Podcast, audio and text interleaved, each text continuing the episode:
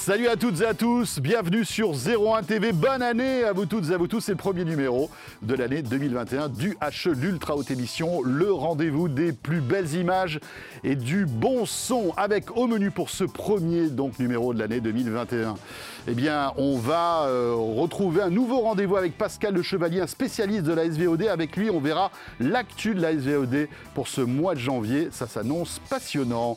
Le top 5 des séries du mois, ça c'est un rendez-vous, vous le connaissez avec Guillaume Boutin, le cofondateur de Sens Critique. Quelles sont les séries qui ont buzzé euh, ces dernières semaines? Et puis notre invité, nous recevrons l'un des porte-paroles de Madeleine. C'est une offre de SVOD euh, très intéressante. C'est avec Lina qui a un peu la mémoire de la télévision. Et puis le rendez-vous un peu sulfureux, ce sera avec Pierre Thiolin Pardo, le making-of d'un film mythique des années 90, Basic Instinct. Et puis autre nouveau rendez-vous dans UHE avec Laure Foulquier. On vous fera découvrir les pépites cachées des services de SVOD et on va commencer par le meilleur du Japon. Voilà, vous savez tout, c'est le sommaire de UHE. Merci d'être là et bienvenue.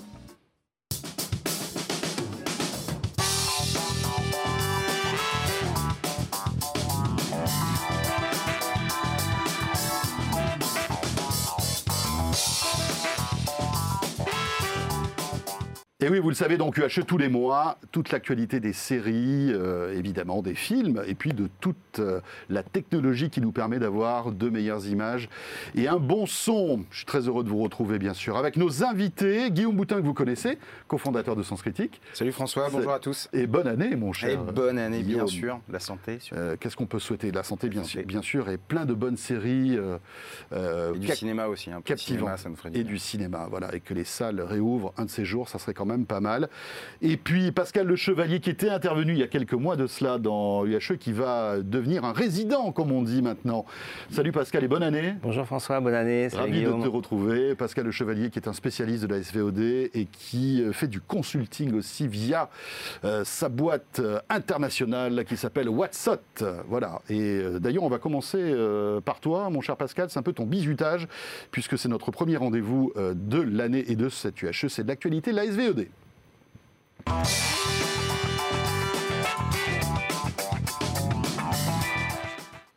Et croyez-moi, il nous faut bien un petit quart d'heure pour évoquer toute l'actualité de la SVOD tous les mois, parce que évidemment, ça n'arrête pas entre les nouveaux services, entre les chiffres qui tombent, les audiences, euh, les nouveaux projets. C'est passionnant.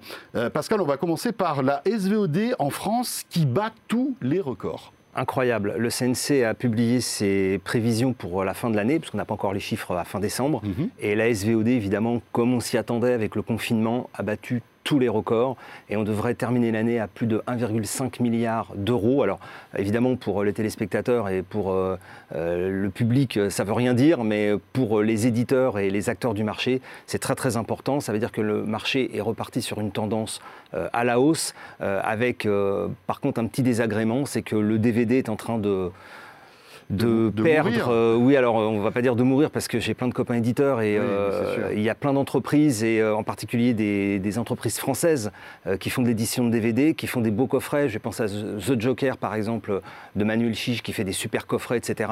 Mais malgré tout, c'est très compliqué et donc le streaming, on l'a dit tout à l'heure avec Guillaume, c'est l'année du streaming et que ce soit donc la SVOD qui explose et qui va sans doute atteindre des records et dépasser le milliard d'euros de chiffre d'affaires. Il y a également la VOD locative transactionnelle et le téléchargement définitif euh, que les Français ont trouvé à partir euh, du 17 mars comme une espèce de d'échappatoire au refuge. de refuge. Euh, et donc on bat tous les records. Alors évidemment, il y a des, des conséquences pour le marché, en particulier des conséquences financières, puisque les très grosses plateformes sont américaines, ne sont pas françaises.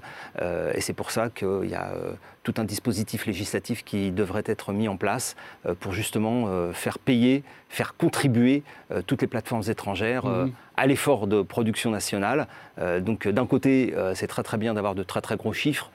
mais de l'autre côté. Ça serait bien qu'on ait un peu plus de chiffres nationaux ça importants. ça hein, serait bien qu'on ait des plateformes françaises. Alors il y a des initiatives, on en reparlera sans doute, mais effectivement, c'est c'est une drôle de situation. Et tout augmente, hein, le paiement à l'acte, euh, plus 10%, euh, euh, la location aussi. Tout hein. augmente, oui. je pense que la location, si je peux ajouter un truc, je pense que 2021 va être très dur à l'inverse pour la location, puisque je pense sous contrôle de Pascal, mais 2020, ça a été un peu une embellie pour la, VOD à l'acte, hein, la location de films à 4 euros, parce qu'il n'y avait plus de salles de cinéma et parce que beaucoup de films sont sortis en VOD quasiment directement après la sortie salle. Mais 2021, comme il y a eu peu de sorties salles en 2020, il y aura peu de sorties euh, et il y aura peu de grosses sorties surtout. il n'y aura pas toutes les locomotives, les Marvel, Disney, etc. Les grosses euh, sorties françaises, les grosses comédies françaises qui sont un énorme driver pour la VOD à l'acte. Donc 2021, ça va être plus dur à mon avis pour la VOD. Et, pour Canal aussi, à la fin. Euh, indirectement, ah parce que Canal a... Non, Canal c'est un modèle à l'abonnement, c'est... Oui, mais en tout cas pour le, choix des films, parce qu'ils vont être aussi impactés par les sorties de l'année 2020 qui ont été moins nombreuses. Ça, c'est vrai. Donc c'est vrai qu'en 2021, on aura moins de films, on va dire, hyper costauds euh, sur Canal, sans doute, non? Oui, mais il y a les séries. Canal aujourd'hui, c'est quand même beaucoup les séries. D'ailleurs, on voit leur prise de parole ne serait-ce qu'en termes de com, ce sont les créations originales. On voit en ce moment euh, Paris et puis probablement le reste de la France est tapissé d'OVNI, leur dernière euh, création originale. Il va y avoir Paris, Paris Police 1900 très grosse, euh, mhm. très grosse série. Euh, enfin, ils ont un voilà. Ils ont une, une belle roadmap pour l'année Une très belle roadmap sur les séries. Donc moi, je m'inquiète pas pour Canal. Je m'inquiète plus pour les plateformes de VOD euh, à l'acte. Alors à côté de ça, sur les plateformes de VOD à l'acte, l'intérêt c'est que ce sont des catalogues qui sont aussi très profonds. on peut aller jusqu'à 15 000, 20 000 titres mm. disponibles qui permettent à tout à chacun de regarder des films à peu cher. Et pas dispo sur les. Et, pas, et pas, disponible. Voilà. Donc en fait, il y a un arbitrage qui va s'opérer. Je pense que 2021 va quand même rester un bon canal, même s'il y a mmh. moins de nouveautés pour euh, les plateformes de ce qu'on appelle les plateformes de TVOD, euh, parce qu'encore une fois, l'offre existe, euh, les terminaux sont de plus en plus nombreux, donc on peut regarder de la TVOD sur un téléphone portable ou sur son ordinateur ou sur sa télé. Donc je pense que voilà, les trois activités de la vidéo à la demande vont quand même continuer à se déployer. Après, il y aura sans doute des arbitrages entre les différentes plateformes, parce qu'il y a aussi une guerre commerciale qui s'opère régulièrement. Pascal, l'autre actu de ce mois, c'est ben, l'arrivée de nouvelles plateformes de SVOD. Oui, alors c'est intéressant euh, de regarder euh, quelles sont les plateformes qui arrivent. Alors elles n'arrivent pas toujours en France euh, pour des questions de droit ou mmh. des questions de, politique, de stratégie des, plateformes. Alors il y en a une qui est arrivée il n'y a pas très longtemps, au mois de décembre, on en a assez peu parlé. Elle s'appelle Dazone, donc ça s'écrit D-A-Z-N, et qui propose pour 1,99€ par mois des compétitions de boxe pour l'instant en France. Mais ce qu'il faut savoir, c'est que Dazone est une plateforme anglaise et qui s'est énormément développée en captant des droits sportifs dans d'autres territoires, en particulier en Allemagne et en Angleterre. Et on peut considérer que Dazone, dans les 3-4 prochaines années, sera sans doute un des grands acteurs du streaming de droits sportifs. Euh, et on voit qu'autour des droits sportifs, les grandes fédérations sont toutes en train de regarder comment mieux exploiter leurs droits quand elles le peuvent. Euh, c'est peu de le dire là. Voilà, et, donc il y a une vraie stratégie qui est en train de se mettre en place. Euh, donc pour l'instant, Dazone c'est tout petit mais euh, il y a de fortes chances que ça prenne de l'ampleur en France. Alors pour l'année le foot, si, si, effectivement ils arrivent à, bien sûr, et choper quelques droits du foot. Euh. Exactement. Et, le foot, il n'y a pas que la Ligue 1 et la Ligue 2, il y a d'autres sports, euh, il y a d'autres divisions, d'autres compétitions. D'autres compétitions. Mm. la captation aujourd'hui coûte aussi beaucoup moins cher à réaliser, donc il peut y avoir des accords de passer avec des clubs, parce que aussi on sait que beaucoup de clubs avaient essayer ou espérer lancer leur propre chaîne, mais ça coûte beaucoup d'argent. Euh, de filer une licence à quelqu'un hmm. qui peut streamer directement, c'est aussi plus simple. C'est pas mal. 2 euros. Euh, ouais. Voilà. 2 euros, euh, c'est. Alors, Parce qu'il y a effectivement, comme je disais, je crois, il y a tous les petits, les, les, sports moins médiatique. Mhm que le foot, le hand, le basket, qui, qui représente une grosse audience quand même. Pour des passionnés, 2 euros par mois, c'est rien. Bien sûr. C'est clair. Euh, alors, autre service de SVOD qui arrive Autre service qui n'est pas disponible en France, même si on connaît l'entreprise, puisque c'est aujourd'hui l'opérateur d'Eurosport, euh, c'est Discovery. Donc Discovery, qui est très connu dans le monde du documentaire, euh, documentaire animalier, et qui est très puissant aux États-Unis, lance dans 12 pays sa propre plateforme et est déjà en train de revendiquer la position de premier opérateur en termes de quantité et de nombre d'heures euh, pour l'instant, il se lance dans 12 pays. Il n'y a pas la France. on peut supposer que dans les prochains mois, il y aura une offre qui sera dédiée, réservée à la France. Donc c'est une plateforme de plus, donc un abonnement en plus à payer euh, si euh, il décide d'ouvrir. il y a de très bons programmes sur, hein, Discovery. Hein. C'est vraiment les rois du doc. Hein. Alors, euh, ils, ont même, ils ont même des séries, je crois. Hein. Tout à fait. Euh, alors, la difficulté, oui, ils ont des séries, puisque des, séries documentaires d'ailleurs. Mais c'est pas Altis qui a les droits de, de Discovery? Alors, il y a des droits qui ont été cédés un peu partout chez les éditeurs parce que Discovery a des chaînes aussi linéaires. Oui. et ça, c'est aussi un des grands changements pour tous ces grands groupes, c'est qu'en fait, ils sont tous en train de redistribuer les cartes de leur propre contenu en essayant de faire ce qu'on appelle alors aux États-Unis le D2C, c'est-à-dire le direct to consumer, c'est-à-dire de monter leur propre plateforme et de s'auto-distribuer parce qu'encore une fois, euh, Altis achète un bout des droits, mais je suppose que sur 1000 euh, heures de droits, ils arrivent à en céder dans certains pays 300-400 heures mhm. et donc les 600 autres heures, elles sont produites et elles restent sur étagère parce qu'il n'y a pas d'acquéreur, bah, autant les exploiter eux-mêmes et donc vendre un abonnement euh, à quelques euros mais ça risque de faire cher à la fin du mois aussi. Et Discovery, c'est pas encore prévu, hein, donc. Euh, euh, en France aujourd'hui, non, ils sont présents dans 12 pays. Alors République Tchèque, Hongrie, Irlande, Roumanie, Portugal, Grèce, Allemagne, euh, puisqu'en fait ils ont fait un accord avec Vodafone, et Vodafone n'est pas un acteur présent sur le territoire français en tant qu'opérateur. On attend aussi HBO Max. Hein. Est-ce que HBO Max va arriver un de ces jours? C'est la fin 2021, on dit, mais c'est la, question. Ouais, alors j'ai entendu fin 2021. Voilà, on, disait, on dit que les accords entre Orange OCS euh, se terminent fin 2021. J'ai entendu parler de fin 2022. En tous les cas, aujourd'hui, tous les droits de HBO sont exploités par OCS. Euh, que ce soit le catalogue et les nouveautés, hmm. euh, avec une chaîne d'ailleurs qui s'apparente presque plus à une chaîne de SVOD qu'à une chaîne linéaire. Je ne sais pas si vous regardez OCS, moi je regarde. Oui, c'est un, service de SVOD. C'est un service de SVOD. Je regarde en délinéaire, même s'ils ont une programmation linéaire. Euh, il y a de très très bonnes séries. Euh, maintenant, euh, est-ce que HBO renoncera... va, de ses propres, va vouloir voler de ses propres ailes ou toujours avoir comme partenaire OCS Voilà, exactement. il faut espérer que pour OCS, ils conservent les droits de, de, parce que le, jour où ils les perdront, ça va faire mal quand même. Hein il va se retrouver évidemment avec euh, un Je pense que ça va se faire euh, série par série. Série par série, petit à petit. À chaque fois, si je dis pas de bêtises, là aussi, parce que je crois que les droits sont signés pour trois ans, euh, là en général. Mhm. Donc, à mon avis, mm, ça va se tout doucement. voilà, moi je vois pas HBO Max ne pas, lancer son service, notamment avec l'arrivée de la nouvelle chaîne de Disney, enfin du, nouvel espace au sein de Disney qui va récupérer tout le catalogue Stars, tout le catalogue Fox qui est vraiment un vrai. Euh, enfin, sur les films en tout cas. C'est un trésor. Hein. Qui est un HBO killer, on va dire, clairement. Hein, ils, sont en, ils sont en frontal. Jusqu'à maintenant, Disney ne pouvait pas exploiter ce catalogue. Là, ils ont enfin une, une place pour ce catalogue. Donc, je pense qu'HBO, à mon avis, va pas traîner. Enfin, indépendamment de la France, même sur un déploiement euh, mondial. Quoi. On va maintenant parler de la terreur d'Hollywood, c'est le fameux Day and Date. Alors tu vas nous expliquer ce que c'est, mais on peut imaginer que évidemment cette pandémie a accéléré un peu ce mouvement, l'a peut-être même initié finalement. Hein. Alors le Day and Date, euh, effectivement, c'est la sortie simultanée des films au cinéma dans une salle et euh, sur une plateforme euh, sachant que jusqu'à maintenant, euh, les grands studios n'avaient pas de plateforme, donc il y a eu des tentatives, des discussions, etc. Mais en fait, il n'y avait pas vraiment de sortie des NDET. D'ailleurs, les premières ont plutôt été mises à l'actif de Netflix, euh, qui s'était attiré les foudres de tout Hollywood en sortant des films dans une salle de cinéma Hollywood. Je rappelle qu'ils ont racheté des cinémas juste pour ça, pour faire des sorties techniques, pour pouvoir concourir aux Oscars, et puis ensuite mettre le film sur la plateforme. il se trouve que là, le modèle est en train de changer. Les cinémas américains sont fermés. On ne sait pas quand ils vont réouvrir ouvrir. Alors, il y a des cinémas d'ouvert euh, dans des petites villes, mais en gros, si on prend New York, San Francisco, Los Angeles, c'est le blackout total. Euh, et donc, les premiers à avoir tiré, c'est Universal, qui ont passé un accord avec une chaîne américaine de, cinéma qui s'appelle EMC. Euh, et donc, ils ont décidé de raccourcir la fenêtre entre la sortie salle et la première sortie en SVOD à 17 jours. Et puis, euh, ce pas qui rien du tout. Ce qui est rien. Alors je rappelle que le délai normal, c'est 90 jours, hein, c'est 3 mois. Euh, même s'il avait tendance à se raccourcir euh, d'année en année aux États-Unis. Mhm. Et puis, coup de tonnerre, Warner a complètement réorganisé l'entreprise autour du streaming qui pose un certain nombre de questions. Donc de HBO Max, Warner, c'est HBO Max. C'est le service HBO Max, effectivement. Et donc, euh, Warner, qui est euh, aujourd'hui piloté par un garçon qui s'appelle euh, Jason Killar, qui était le fondateur de Hulu. J'adore son nom. donc, Killar Killer. Il a, viré, tout le board et toute la direction de Warner. Il, porte bien son nom. Il s'appelle Killer, c'est génial.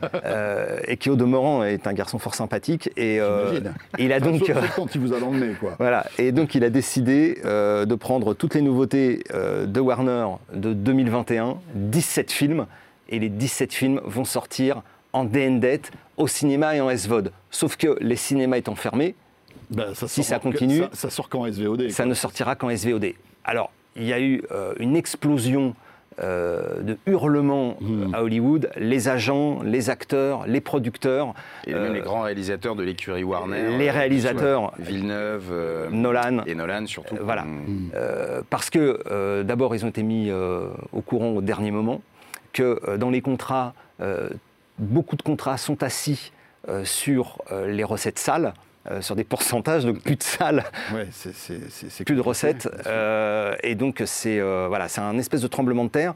Euh, pour l'instant, on C'est ne sait. Wonder Woman hein, qui a, qui a Oui. fait. le coup d'envoi Wonder Woman. de, de- de cette nouvelle stratégie. hein. Ouais, sauf que je pense que c'est beaucoup plus pernicieux que ça. Euh, ils n'ont rien dit pour 2022. euh, donc on ne sait pas si ça va perdurer. Mm. Ils essayent de dire oui c'est temporaire. Et j'ai lu hier soir qu'ils commençaient à discuter avec les agents et, et les acteurs et les producteurs pour trouver un mode de rémunération lié à l'exploitation euh, quasiment euh, exclusive en. SVOD. Euh, Disney est aussi euh, petit à petit euh, d'emboîter le pas, parce que je rappelle qu'ils ont sorti, alors Mulan qui était sorti d'abord en TVOD sur la plateforme de SVOD à 26 dollars. Euh, finalement, ils l'ont mis en SVOD dans les autres pays gratuitement dans le cadre de l'abonnement. Notamment en France, Et ouais. puis il y a eu Soul qui est sorti le 25 décembre, euh, qui devait être. Donc c'était le Pixar. Euh, Ouais. Pixar, c'est quand même quelques millions d'entrées si on parle de la Bien France. sûr. Et c'est un- mais c'est c'est l'un des gros événements de l'année de Disney. C'est quand un des hein. gros événements. Et D'ailleurs, Soul, qui est un, un- un dessin animé magnifique. hein. voilà. Voilà, du très haut de gamme. Bah, du Pixar. Quoi. Bah, voilà. Voilà, c'est du Pixar et, et donc il est sorti directement en SVOD. Donc pour ceux qui sont abonnés à Disney+, ils ont pu regarder euh, le jour de Noël euh, leur clair. film. Voilà, Voilà, donc euh, c'est un gros euh, changement. bah oui, bien sûr. Alors, il n'y a pas la magie du ciné, hein, mais bon, qu'est-ce que vous voulez J'ai entendu qu'il ferait peut-être quand même quelques exceptions sur certains films en 21. Il y a quand même peut-être typiquement un Dune ou quoi. Enfin, il va peut-être Mais y avoir des aussi, exceptions. tout dépend Bah, comment alors, va évoluer cette pandémie. Est-ce qu'il faut que les, les- les- les- les salles réouvrent? C'est-à-dire qu'aujourd'hui, on a ce problème. Et à côté de ça, ils doivent aussi faire avec IMC. IMC, c'est quand même le plus gros réseau américain. Ils peuvent pas non plus. C'est un peu ce qui s'est passé avec Disney. C'est pour ça que Disney avait fait des euh, Universal, pardon, avait fait des aménagements. C'est parce que IMC pèse quand même énormément aux États-Unis. Bon, là, ils sont, euh, ils sont bloqués, mais ils peuvent pas imposer tout ce qu'ils veulent Mm. non plus à IMC. Donc, il faut quand même voir avec la réouverture des salles. Moi, je- j'ai l'impression qu'il va y avoir quelques petits ajustements. Il y avait eu, euh, au moment du congrès de la FNCF euh, à Deauville, euh, Victor Adidas s'était exprimé justement sur les difficultés d'architecturer les sorties salles en Europe et dans le reste du monde avec les États-Unis. Et en fait, le problème, c'est que les Américains, quand ils n'ont pas euh, dans, dans- dans leur objectif euh, la sortie, euh, ce qu'on appelle domestique, Mhm. nationale américaine, c'est très compliqué pour gérer le reste. Euh, ce qui pose d'ailleurs, euh, puisque c'était dit sur Wonder Woman, des problèmes de piratage, euh, puisque dès que le film a été mis euh, en sûr. ligne en streaming, il, il est, il est en piratage. c'est fini. voilà, le Ouais, camcorder qu'on connaissait sur la Oui. salle, ça n'existe plus vraiment. Bah Par non. contre, dès qu'il y a une copie numérique, euh, les gens On arrive à la, à la craquer, en fait, Ah, à la pirater. Ouais, ouais. C'est dans l'heure. Et on, Ouais. et on la balance après. Ouais. On enchaîne avec les salaires des patrons de SVOD. Ça marche bien, hein, la, la SVOD, visiblement. Si- si on aurait dû lancer notre service. Euh, voilà, pense. au lieu d'en parler, Ouais, Hein. il faudrait peut-être s'activer. s'activer. Voilà, alors c'est peut-être trouver la bonne idée. hein. Euh, Et puis quelques milliards. Si, si un généreux donateur veut. euh, Bien sûr, on est preneur. Hein. Deux Franchement, milliards, on À prend. tous les trois, on peut vous faire un truc bien. C'est promis. Ah non, mais vraiment, un truc Vraiment. tip top. Animation, marketing et tout. voilà. Et Euh, alors, qui, qui gagne beaucoup d'argent là? Non, alors, le, le- le vrai sujet, c'est que, évidemment, Reed Hastings, le, le PDG fondateur de, de Netflix, et euh, son numéro 2, qui est maintenant devenu le co-CEO, euh, Ted Sarandos, hein, qui était euh, un vendeur de, de DVD en galette dans un état paumé des États-Unis. Incroyable. Une carrière phénoménale et bravo pour les gens qui viennent du marché du DVD, qui mettaient des galettes dans les magasins. Bah, L'année prochaine, quand on fait le mix des salaires et euh, des actions, ils vont gagner euh, la même somme d'argent tous les deux, c'est-à-dire 34,6 millions de dollars, euh, ce qui est quelque chose de faramineux. Euh, alors, à l'échelle de Netflix et des États-Unis, c'est pas grand-chose. hein. Les grands patrons de network américains gagnent aux alentours de 40 millions, entre 20 et 40 millions de dollars par an. Mais c'est juste pour montrer que cette activité de, Ouais. de SVOD aujourd'hui Voilà, rivalise avec les plus grands. médias rivalise avec les, américains. les- les grands médias américains. euh, et euh, je n'explique même pas le, le fossé par rapport Hmm. au- à la France et, et- et aux plateformes françaises. Beaucoup de plateformes françaises aimeraient réaliser 34 millions de- d'euros de chiffre d'affaires. C'est ça Bah, de toute Oui. façon, il ne faut pas oublier que, si je dis pas de bêtises, euh, les quatre services, de, enfin, quatre services de streaming font partie des 15 premières capitalisations boursières mondiales. Évidemment, Apple, Amazon, Netflix, Disney. On est dans le top 15 des plus grosses Bien boîtes sûr. mondiales quand même. Ouais. Tiens, puisqu'on parle de, de Netflix, euh, euh, on s'attend à, à voir 70 films qui vont sortir en 2021 sur Netflix. Ils ont annoncé ce chiffre. Ouais, ça, ça veut fait- dire quoi euh, Plus d'un film par semaine, un de- nouveau film par semaine. Et quand on vous parle de films, c'est pas de la gnognotte, hein, c'est pas des trucs, euh, c'est pas les téléfilms de M6 ou de TF1. hein. Euh, c'est avec, par exemple, Adrian Brody, Meryl Streep, Sandra Bullock, Jeremy Irons, Leonardo DiCaprio, Jennifer Lawrence. En fait, toutes les grandes Ali stars. Berry qui fait son premier film, Voilà, toutes les grandes stars du cinéma auront leur film sur Netflix. bien sûr. Voilà, tout est dit. Euh, et on va terminer par Arte. Alors évidemment, c'est peut-être un, peu moins- un peu moins ambitieux que tout ce qu'on a évoqué, mais franchement, la SVOD d'Arte, c'est top. hein. Moi, j'y passe beaucoup de temps parce que au-delà des documentaires, des séries, il y a toujours une programmation qui est aux petits oignons, vraiment. Ouais, ouais, ouais. Euh, et tu voulais nous en parler? Ouais, parce que je trouve que voilà, dans, ce, dans cette espèce de cacophonie euh, qui est quand même globalement américaine, Mhm. sur la SVOD, sur le fait qu'on a du mal à identifier les plateformes françaises, alors même si Universiné vient de lancer son offre de SVOD après avoir été réputé sur euh, le catalogue plutôt euh, euh, haut de gamme euh, sur la, sur la TVOD, sur la VOD Mhm. transactionnelle, euh, Arte a, a pris le pari euh, de faire de de la fausse AVOD. Alors, la VOD, c'est Advertising VOD, c'est de la VOD gratuite financée par la publicité, sauf que sur Arte, ils mettent pas de pub. On en parlait le mois dernier avec Molotov. Mango, hein. ouais. Voilà, Mango, de, de Molotov, euh, de Jean-David Blanc. Et, et là, Arte a décidé euh, de réunir, de, de racheter des droits de série et de les mettre en ligne gratuitement sur sa plateforme. Et quelque part, euh, c'est aussi euh, une nouvelle perspective parce que euh, on peut découvrir, euh, revoir des séries. Euh, et ça, je trouve que c'est euh, une initiative euh, très intéressante. Alors, je rappelle que c'est Bruno Patino euh, qui a été nommé euh, Voilà. en fin d'année euh, Et puis en plus, ce sont, c'est c'est vraiment, comme on le disait, une excellente programmation. C'est-à-dire, Ouais, c'est c'est pas- vraiment des pépites, c'est pas- beaucoup c'est de séries européennes. du gratuit, non, non, non, non, hein. et c'est des, Ouais. c'est des petites pépites. Alors, c'est pas des séries récentes, mais c'est des petites pépites, euh, beaucoup anglaises, Bien sûr. scandinaves, etc. Et euh, bah, moi, je vois chez nous sur Sens Critique, on a Ça vu ça. Ah oui, il y a eu un. Il y a eu un vrai effet euh, derrière de redécouverte de, du côté voilà un petit Mhm. peu plus euh, chineur que euh, tu vois les gros euh, Oui, les, les grosses grosses séries. Donc on remercie Arte. On remercie Arte, Voilà. euh, on les invite à continuer euh, parce que ça fait du bien de voir des séries euh, Eh oui. avec une- un vrai engagement éditorial euh, et puis, euh, Et puis toujours une belle prod française aussi sur des séries Mhm. comme euh, euh, comme cette année. Et là j'ai un trou, mais il y a C'est pas grave, mais après, il y a, y a- il y a mais ils énormément produisent de... en plus euh, quelques très bonnes séries Et puis des françaises. euh, documentaires. Ils ont ouais. d'excellents documentaires politiques, historiques, scientifiques. Enfin, franchement, euh, je vous invite. Et puis en plus, euh, euh, sur la plupart des téléconnectés, on a l'appli euh, Arte hein, euh, qui, est, qui est disponible. Franchement, ça vaut le coup.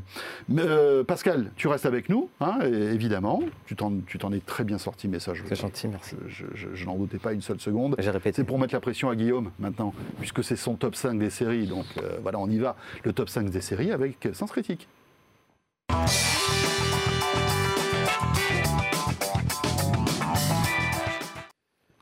Et oui, donc les séries qui buzzent le plus en ce début d'année sur Sens Critique. Euh, mon cher Guillaume, on t'écoute. Eh bien, on va commencer avec euh, Raised by Wolves. J'espère l'avoir bien dit avec l'accent. Alors, pourquoi je vous parle de cette série au-delà de son succès? Et c'est pour boucler un peu avec ce qu'on disait tout à l'heure, Pascal.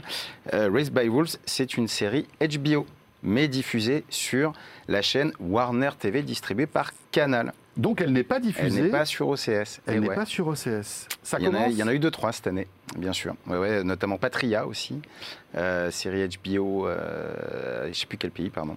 Bon, bref. Euh, Et donc, Raised by Wolves. euh, série produite et euh, dont certains épisodes ont été réalisés par Ridley Scott, Ridley Scott. pas de pape euh, du cinéma évidemment, euh, Voilà. Alien, euh, etc. C'est aussi avec Travis Fimmel, le fameux Ragnar de Viking, voilà, pour ceux qui ont vu la série, qui est un personnage hyper marquant, avec ben, un vrai scénario, la Ridley Scott. On est en 2200, les humains ont provoqué la destruction de la Terre à travers une guerre religieuse, guerre assez étonnante, d'une guerre religieuse parce que ce sont les croyants contre les athées.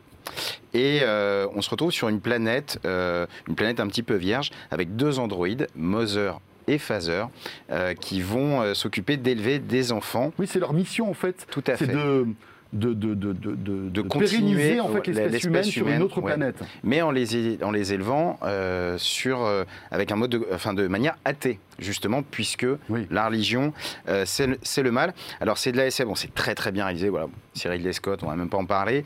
C'est une série un petit peu plus intello en termes de SF, qui questionne beaucoup, donc évidemment sur la croyance, mais aussi sur la famille, le rapport au père à la mère, voilà, Mother, Father. Alors, c'est plutôt un bon accueil chez nous, c'est pas chef-d'œuvre, c'est 6,9, donc c'est bien. Pour du Ridley Scott, on pouvait s'attendre un, petit peu mieux. Euh, voilà, c'est une vraie originalité dans le paysage SF. Vous voyez, c'est vraiment ces séries SF un petit peu plus exigeantes que voilà, c'est pas des batailles de. comme tu disais, c'est tellement beau, c'est une magnifique. C'est magnifique, tout à fait. Le seul petit reproche que la communauté fait, c'est peut-être le scénar qui part sur beaucoup de directions, mhm. notamment la deuxième partie euh, qui a peut-être tendance un petit peu à se perdre. Et je vais vous citer notre ami Boomba, ce cher membre, euh, voilà, pour qui la seconde partie, l'explication la plus possible serait une consommation excessive et prolongée de champignons sur la planète. Voilà, c'est sa seule explication sur euh, voilà. Mais bon, on peut y aller voilà pour les fans de. Si les androïdes font, mangent des champignons. Je ne suis pas persuadé que ce soit bon pour leur pour leur organisme. Je ne pense pas. autre série qui a buzzé sur Sens Critique. Ouais, Alice in Borderland, ce, série Netflix euh, dont on reparlera tout à l'heure avec Laure. Alors je vais juste en parler très rapidement. Euh, c'est adapté d'un manga célèbre. Et alors ce qui est étonnant, donc chez nous ça a très bien marché. Et les, et les retours sont surtout de se dire c'est la première fois qu'une série manga est adaptée en, en vraie série. En, ouais, en, en film. Pardon en, ah, live. zut. Bon, bref, pas en animé, quoi. En, live. Physique, voilà. oui, comment on dit live action. Voilà, live action. Le officiel, c'est live action. Oui, mais c'est parce que c'est anglais, Guillaume. Mais oui, j'aime pas l'anglais. Euh, voilà, c'est une sorte de battle royale. Je répète, on en parlera un petit peu plus avec mm. Laure. Euh, juste vous partager un avis de Métis Monkey chez nous, euh, qui appuie justement ce, ce, côté un peu des séries japonaises qui émergent. Si le Japon commence à délivrer des séries live aussi prenantes et cohérentes comme ils savent si bien faire avec les mangas, ça va envoyer du lourd prochainement. Voilà. On parlera des pépites japonaises tout à l'heure avec euh, Laure Foulquier. Euh, et c'est un rendez-vous dont on est euh, très fier, puisque en fait, c'est vrai que tous ces services de SVOD nous poussent toujours la même chose. Mais en fait, il y a une richesse de catalogue qui est incroyable, et parfois, on ne sait même pas qu'il y a des petits bijoux, des petites pépites comme ça qui sont cachés au fin fond des interfaces. Et bien voilà, Laure, son job maintenant, tous les mois, c'est de nous faire remonter, de nous faire découvrir en fait ces pépites cachées. Ce sera tout à l'heure. Race by Wolves, Alice in Borderland et la troisième série qui buzz, c'est une série française. Ouais, on change complètement d'univers avec un titre de série que personnellement j'adore, 3615 Monique. Voilà, bon, tous autour de cette table, on comprend tout de suite ce que c'est. C'est notre génération. C'est sorti hein, sur pour, tous les, plus jeunes, c'était cette grosse télé avec un clavier. Et surtout les, messageries euh, coquines, euh, euh, qui ont été un énorme levier du développement du Minitel en France dans les années 80. Qui, a fait la fortune de pas mal de géants des télécoms aujourd'hui, de personnalités des télécoms. Mm, Mm. Tout à fait, dont un très connu, bien sûr. Deux très connus. Oui. Euh, Claude Perdriel aussi. Bien sûr, ah, Xavier Niel, Claude Perdriel. Xavier, oui, mais, mais euh, Claude Perdriel avec un numéro de commission paritaire, euh, donc le Nouvel Ops, les Sani Broyeurs SFA et la Minitel, les Minitel ah Rose. Bah, c'est marrant parce que dans la série, ils en parlent justement. Parce qu'en deux mots, donc. Alors, déjà, juste ajouter, c'est une série OCS signature. Je suis content d'en parler parce que, comme vous le savez, j'aime beaucoup euh, j'en parle assez souvent, cette, euh, ces créations françaises où il y a des vrais bons scénaristes euh, qui sont derrière, donc des histoires assez sympas, des bons dialogues. voilà, ça sort des séries mainstream françaises. Et c'est vrai que donc là, ça part de l'histoire du développement du Minitel au tout début des années 80 avec une bande de trois jeunes qui vont s'engouffrer dans ce, cette opportunité, ils vont très vite comprendre qu'il y a beaucoup d'argent à gagner. Et c'est vrai qu'on voit que pour lancer leur service, pour avoir le droit on doit être, euh, ça doit être lancé par un média. Et donc tout seul, on ne pouvait pas lancer ces services. Un numéro de commission paritaire. Et donc notamment, ils allaient voir, ils allaient un peu embourbé des médias en disant oui, on va lancer un service de messagerie, on a juste besoin d'un petit truc pour pouvoir lancer ce service. C'est rigolo parce que c'est l'épopée du Minitel qui est passionnante. Hein. ah oui, qui, est, très marrante. Et l'autre intérêt de cette série aussi, c'est vraiment la plongée dans les années 80. Alors pour ceux qui n'ont pas connu, bah, ce sera informatif. Pour ceux qui ont connu comme nous, bah, c'est marrant. C'est euh, l'époque, ouais, où on roule en Solex ou en GS. On regarde El Kabash à la télé. Bon, on le regarde toujours, mais il, était là-bas, carte hein. sur table. On fume dans les amphis. Euh, on se fait engueuler par ses parents parce qu'il faut libérer la ligne téléphonique quand on est avec ses copains. Ou sa copine. Euh, ou sa copine, évidemment, bien, sûr. Euh, voilà, mais une fois de plus, que ce soit donc OCS Signature, Canal Plus décalé, France TV aussi, mhm. avec Slash. D'ailleurs, c'est le même créateur. c'est le, enfin, le créateur de la série, c'est le créateur de Slash, qui est la série France TV qui a, mhm. qui a, vraiment bien fonctionné cette année. Je trouve ça, je trouve ça hyper intéressant, ce vent frais de, qui, y a depuis deux ans, on va dire, et qui est une vraie alternative. On en parlait tout à l'heure. Alors, c'est pas des séries qui vont rivaliser en termes d'audience avec les gros networks, mm. mais on marque quand même un vrai pas et je pense qu'on se crée une petite identité. Chaque plateforme comme ça réussit à créer euh, son identité. Et puis c'est une, une, série qui va toucher une génération. En fait, elle a été faite pour notre génération cette série. Ouais, mais c'est vrai qu'on a tous le revival années 80. Ouais, mais le revival années 80 parle aussi euh, aux. Hein, c'est un... cet aspect vintage. Ouais, puis, puis c'était une époque honnête. C'était une époque même un peu plus voilà. Un peu plus cool. Ouais, un peu un peu moins. Il y avait moins de contrats. Oh, il y avait il y avait il y avait quand même le SIDA. Il y avait des trucs qui n'étaient pas terribles pas à fait début. 80 ouais, début, encore, début 80, euh, c'est vrai qu'il n'y avait pas encore ça. Euh, donc à voir, en tout cas ça me donne envie de, de, jeter un œil sur 36 Ouais, c'est marrant, c'est 8 fois 25, tu vois, ça se regarde comme ça. Autre euh, série, alors cette fois-ci on tape dans du lourd. Quand même, hein. on, l'attendait depuis un moment. Shonda Rhimes, vous savez, la productrice qui a fait les beaux jours d'ABC avec notamment euh, Grey's Anatomy. Euh, enfin, il y a, y, a, y a, Private, Practice. Enfin, il y a Scandale aussi. Et vous savez qu'il y a deux ans, je crois deux ou trois ans, Shonda Rhimes a signé un contrat d'exclusivité avec Netflix. Toutes les prods de Shonda Rhimes, Shondaland donc, arrive sur Netflix et on commence à récolter les fruits, enfin Netflix commence à récolter les premiers fruits de ses productions. Tout à fait, avec la chronique des Bridgerton, je le dis bien avec l'accent. Euh, bon là c'est le très classique. Pour résumer la série, c'est un, de nos membres qui le, qui le résume le mieux. C'est un crossover entre Gossip Girl et euh, du Jane Austen. Voilà. En mhm. gros, pour, euh, pour, résumer. Donc, on explore en fait la haute société londonienne du 19e, à donc avec toutes ces règles, voilà, ces, jeux de pouvoir, à travers le parcours de Daphné, enfin, huit frères et sœurs, dont la sœur Daphné qui va faire ses débuts dans cet univers, tomber sous le charme du, du charmant duc de, Hastings. Euh, voilà, alors c'est revisité, c'est twisté, on peut même dire. Euh, notamment, il y a des personnages de couleur euh, noire, enfin de drapeau est noir, ce qui est assez étonnant évidemment quand on se place dans cette époque, voilà. Et notamment la reine Charlotte, qui est métisse, ce qui fait énormément parler parce que pour l'anecdote, c'est un, un, un, débat entre historiens où on se demande voilà, si effectivement cette reine était métisse ou pas. Et ça fait énormément parler, pas toujours en bien d'ailleurs, malheureusement, parce qu'on est encore dans, dans, cette époque. Et bref, la série marche plutôt bien chez nous, 6,1, donc c'est pas un chef-d'œuvre, mais pour ce type de série, tu vois, c'est pas comme Emily Paris qui s'était fait euh, fracasser. Ouais. apparemment ça fait euh, ça fait le ça fait le job, comme nous dit euh, Charlie, voilà qui part d'une jolie petite série légère, feel good, qui ne renouvelle pas le genre, mais voilà qui d'ailleurs à travers ce côté un peu léger bah, dénonce aussi un petit peu des mots de notre époque. Donc on en parlait, le racisme. Il y a des touches aussi de, de féminisme un regard sur la pression sociale. Euh, voilà, donc ça fonctionne plutôt bien. Après, on voit qu'il y a du budget aussi quand même. Ah oui, en termes de prod, là, c'est là les décors, les, les, les, enfin toutes tous les costumes, etc. C'est incroyable. Ouais, c'est du costaud. Euh, après, les vrais fans de Jane Austen, dont Yoda, le vrai un de nos membres, euh, n'aiment pas du tout. Hein. c'est du, alors pour le citer, c'est du niveau harlequin, artificiel, de mauvais goût, du Jane Austen version bas de gamme, vulgaire et ridicule. Allez hop. Vous l'avez vu ou pas?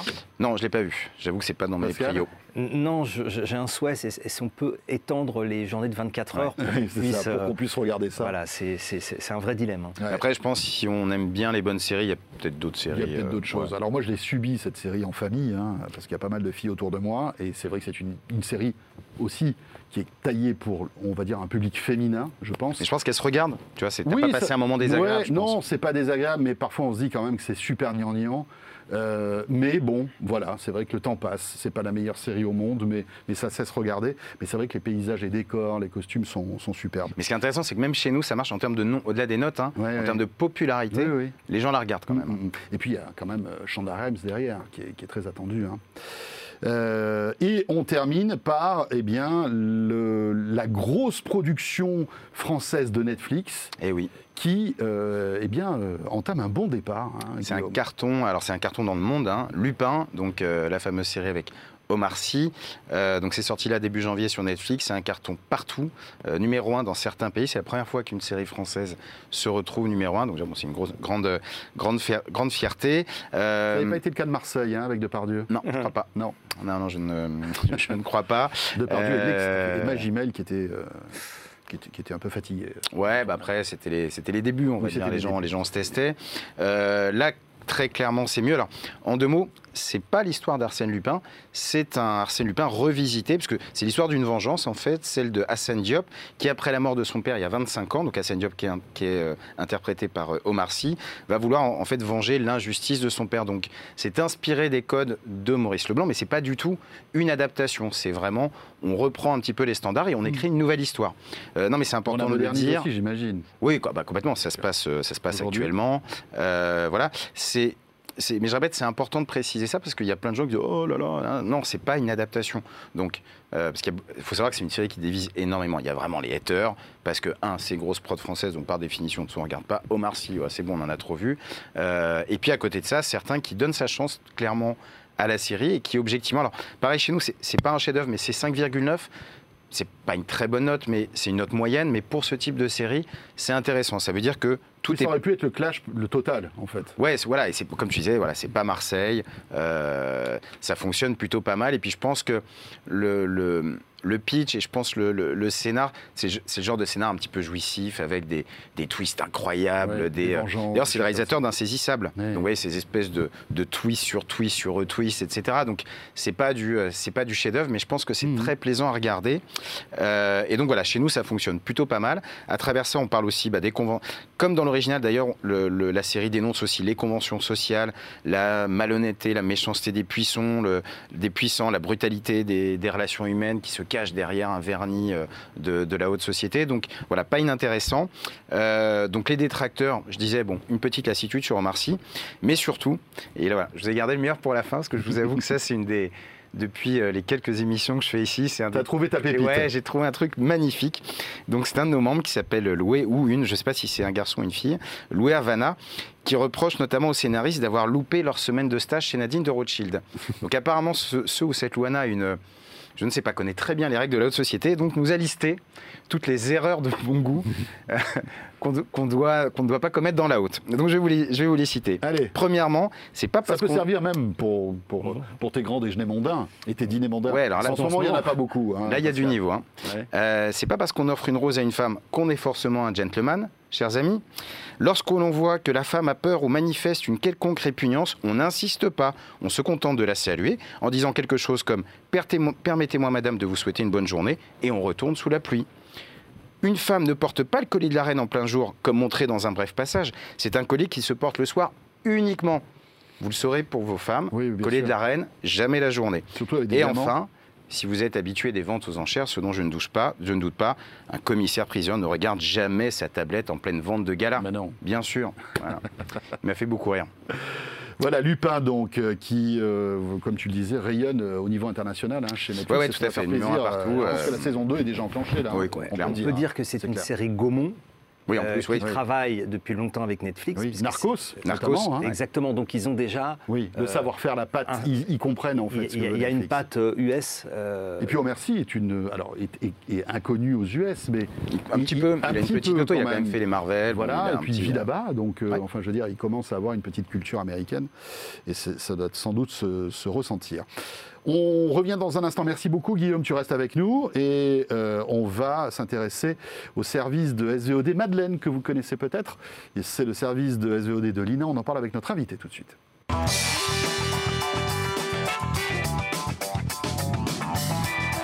Et on va vous faire découvrir maintenant un service SVOD 100% français. Vous connaissez l'INA forcément, Guillaume et Pascal. Euh, L'INA qui est euh, présent évidemment dans notre mémoire télévisuelle depuis toujours.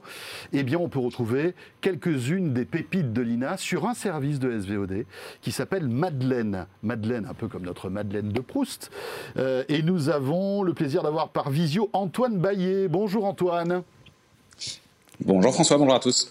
Responsable des éditions numériques à l'INA, et vous allez un petit peu nous expliquer ce qu'on retrouve sur Madeleine, donc euh, ce service de SVOD qui est payant. On va revenir sur les tarifs dans un instant, mais euh, pourquoi en fait l'INA a-t-il eu cette idée de, créer un service de SVOD eh ben c'est assez simple. Euh, L'INA, au total, l'Institut national de l'audiovisuel, on a archivé, indexé, documenté 20 millions d'heures à peu près.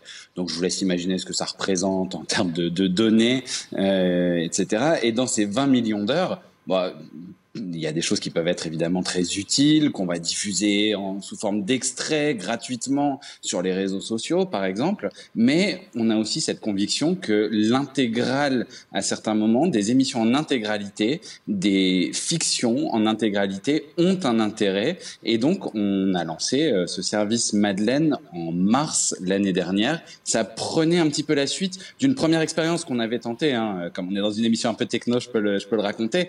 On fait de la Mais avant, on a fait de la, de la, TVOD, donc à l'acte. Et en fait, il y avait déjà de l'intérêt pour des émissions en intégralité. Euh, donc, c'est tout ça qui nous a convaincus de développer un service qui offre ces 13 000 contenus euh, moyennant 2,99 euros par mois, effectivement.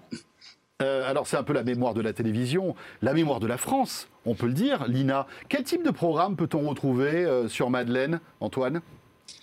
Eh ben, il y a plusieurs familles hein, de, de, de, de, programmes qu'on va proposer. On va proposer des séries fiction, on en a environ 5000 sur les, sur les 13 000. Donc euh, des séries fiction, ça va être les grandes séries de l'ERTF.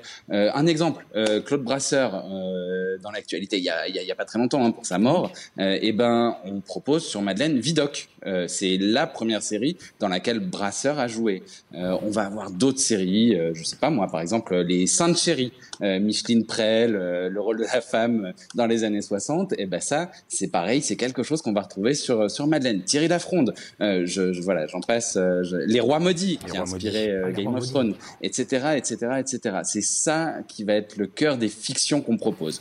À côté de ça, on propose aussi des documentaires, des émissions euh, et des captations de concerts également.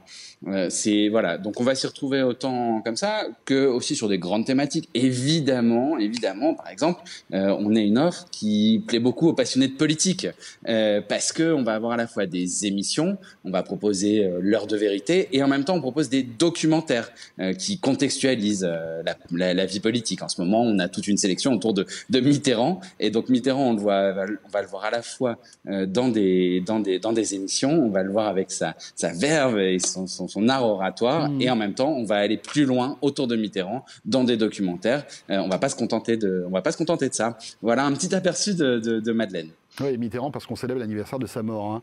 Euh, c'est un triple anniversaire Mitterrand, effectivement, et les 40 ans de, de, de mai 80. Euh, on va avoir Mitterrand un petit peu toute l'année là-dessus. Et nous, on a, petit teasing, on n'a pas forcément euh, tout à fait fini ce qu'on a à faire sur, sur, sur Mitterrand. On va essayer de, de, creuser des choses et de produire aussi des choses par nous-mêmes autour de ça. Il y a des coulisses qui sont à raconter parfois. je pense aux émissions cartes sur table, par exemple. voilà. Donc, on creuse aussi autour des émissions pour raconter des histoires, euh, pour raconter des histoires. Pascal. Euh, question pour Antoine. Bonjour, bonjour Antoine. Euh, j'ai une question sur la distribution, puisqu'aujourd'hui la plateforme est disponible en OTT, hein, c'est-à-dire sur le site euh, qui porte le nom de, l'offre. Mais est-ce que vous avez euh, pensé ou est-ce que vous travaillez sur des accords de distribution avec les fournisseurs d'accès Internet, euh, sur les téléviseurs connectés, avec les vendeurs de sticks? Alors les sticks, c'est Fire chez Amazon ou Chromecast chez Google. Google est-ce qu'il y a une stratégie de, déploiement autour de, autour de l'offre pour qu'elle soit encore plus largement disponible auprès du public? Absolument. Euh, premier constat, je peux même vous donner un constat d'usage dont on n'est pas forcément très content, euh, mais qui correspond bien à cette question d'une offre euh, aujourd'hui disponible en OTT pur. Le point d'accès aujourd'hui à Madeleine principal, c'est un ordinateur pour une offre SVOD, c'est pas normal. Euh, on doit passer un cap et accéder aux écrans télé. Euh, ben, toute l'expérience est conçue comme ça et on doit y arriver. Euh, donc on peut le faire de plusieurs manières. On peut le faire avec des accords avec des FAI, évidemment, et les box. on peut le faire également avec des places de marché, on va dire. par exemple, Amazon. Prime Channel, les, channels sur, sur Amazon Prime, par exemple. donc on travaille à tout ça on le fait de manière très pragmatique euh, et on essaie, euh, pour ne rien vous cacher, euh, d'avoir des, perspectives de revenus qui sont au-delà des investissements techniques que cela nécessite. Ça coûte cher de numériser tous ces contenus parce que c'est aussi votre job, Alina, hein, il ne faut pas l'oublier. Hein. vous avez une vraie mission de, de, de sauvegarde en fait de ces pépites de la télévision française. J'imagine que ça coûte pas mal.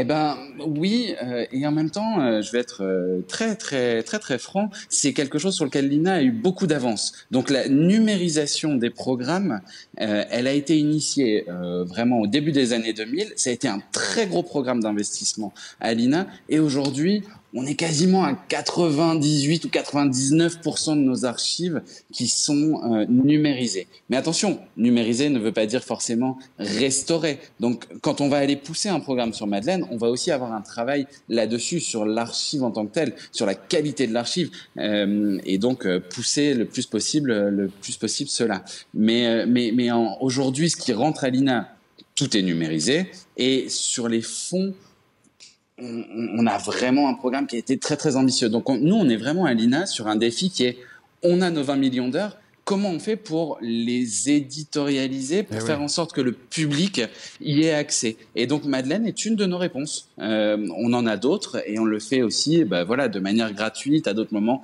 sur les réseaux sociaux, euh, sur YouTube. Et donc on va vraiment avoir l'intégralité de cette, euh, cette, cette action. Guillaume. Oui, j'ai une autre question. Euh, je me demandais bah, quels sont les 4-5 euh, programmes les plus regardés et au-delà des programmes en tant que tels, est-ce qu'il y a un univers qui est surreprésenté dans la, dans la consommation? Oui. Oui, oui et oui. Euh, sur l'univers, c'est la fiction. Euh, c'est série fiction qui porte et qui représente 60-70% des audiences aujourd'hui. Donc c'est très clair, euh, c'est très clair. Euh, sur les programmes regardés, euh, le top, top, top, le programme le plus regardé. Alors c'est aussi parce qu'il y a énormément d'épisodes. c'est les cinq dernières minutes, euh, c'est la série Les cinq ah, dernières minutes. C'est suivi de très peu ah, par Maigret. Euh, et, euh, et, et, voilà. Après, sur, y quoi, après, après c'est plus du. Est-ce que par exemple il y a du spectacle Il y a. J'ai vu que vous, vous, aviez par exemple une collection de pièces de théâtre, ces pièces de théâtre mythiques des années 70 et 80. Elles sont aussi sur Madeleine. Hein?